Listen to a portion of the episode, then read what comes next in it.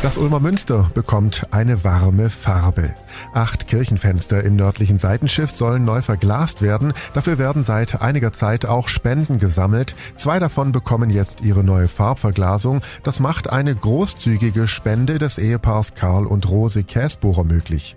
Großzügig, denn alleine eins dieser großen Kirchenfenster im Ulmer Münster kostet rund 250.000 Euro. Fast alle Kirchenfenster im Ulmer Münster sind im Zweiten Weltkrieg zerstört worden. Die schlichte und auch helle Notverglasung wird seither schrittweise ausgetauscht. Viele Fenster sind schon erneuert, zuletzt das Friedensfenster im Jahr 2018. Dekan Ernst Wilhelm Gohl. Also nördliches und südliches Seitenschiff sind alle kaputt, weil man die mittelalterliche hat man ausgebaut. Die mittelalterlichen Fenster hat man ausgebaut, sonst wären die auch kaputt. Nur die Fenster, und da sagen schon böse Zungen, die hat man drin gelassen, weil es den Leuten sowieso nicht gefallen hat, äh, halte ich eine Hypothese, also ich weiß nicht.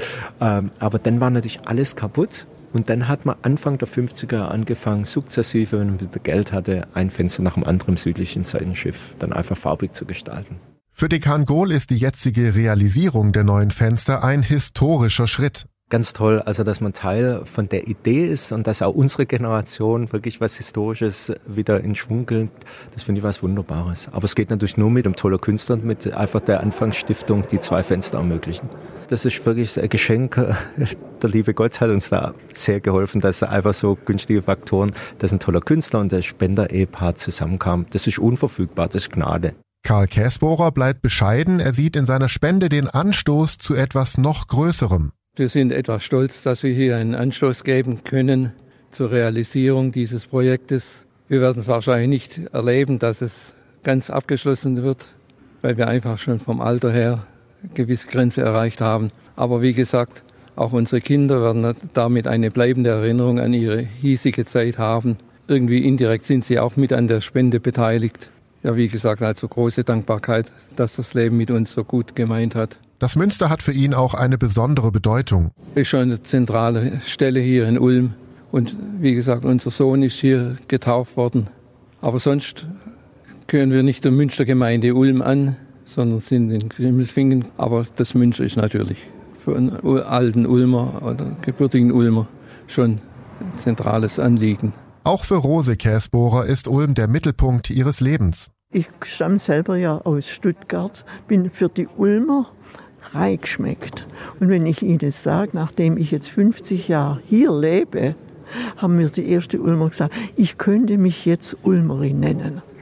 Ulm ist halt jetzt der Mittelpunkt für uns und auch für unsere Kinder. Thomas Kuzio, Glaskünstler aus Sommersdorf in Mecklenburg-Vorpommern, entwirft und realisiert die Kirchenfenster. Es ist ja eine, im besten Sinne eine ungeheuerliche Aufgabe und ja, es gab sehr viele äh, Komponenten, die das begünstigt haben. Aber die Aufgabe, das ist, die ist ja für alle Beteiligten historisch. Und für mich natürlich, ja, die ist ja nicht mehr zu toppen. Ne? Also das ist ja von der Dimension und von der Aufgabenstellung her schon das Höchste, was denkbar ist, denke ich mal, sage ich mal. Glasmaler Kuzio hat neben der theoretischen Planung vor dem Einbau seiner Kunstwerke auch jede Menge praktische Arbeit. Heute ist es tatsächlich so, dass wir noch mal die Dunkelheiten, die Helligkeit der einzelnen Gläser und Farben überprüfen. Und das hat sich jetzt schon herausgestellt, dass das absolut notwendig ist. Man hätte es nicht gedacht auf Nordseite. Wir haben das gestern in der Werkstatt auf der Nordseite alles überprüft. Man hat gesagt, alles toll. Und jetzt haben wir festgestellt, gerade die Glasschmelzfarben, die wir als erstes jetzt überprüft haben, sind alle zu hell. Also wir müssen alle nochmal richtig fett auftragen. Ne? Er malt auch keine mittelalterlichen Fenster nach, sondern setzt seine eigenen künstlerischen Akzente. Die ersten beiden der acht neuen Fenster heißen Weltbetrachtung und Lichtwerdung. Wir sind im 21. Jahrhundert, wir geben uns immer nur als Zeitgenossen in, die Gebäude ein oder in die Kirchen und in dem Falle ganz besonders. Ne? Nochmal das Wort, das Besondere ist natürlich, dass hier in dem Falle ein sehr großer Harmonisierungs- und Heilungsprozess zu wünschen ist, weil das Münster ja jetzt durch die fehlenden Fenster auf der Nordseite lichttechnisch und auch ästhetisch eine große Schlagseite hat. Ne? Und das ist ja die Absicht von uns allen, der Gemeinde, den Stiftern und der Werkstatt und mir, also dass das dann Vergangenheit sein wird. Zurück zu Dekan Ernst Wilhelm Gohl. All das, was jetzt geschieht, atmet für ihn den Geist der über 600 Jahre alten Kirche. Der Geist des Ulmer Münsters ist einfach so, äh, was auch bei diesem Ehepaar, die sagt, Mensch, wir wissen nicht, ob wir erleben werden, dass alle acht Fenster fertig sind, weil sie einfach auch schon ein gutes Alter haben, aber dafür ja dankbar sind.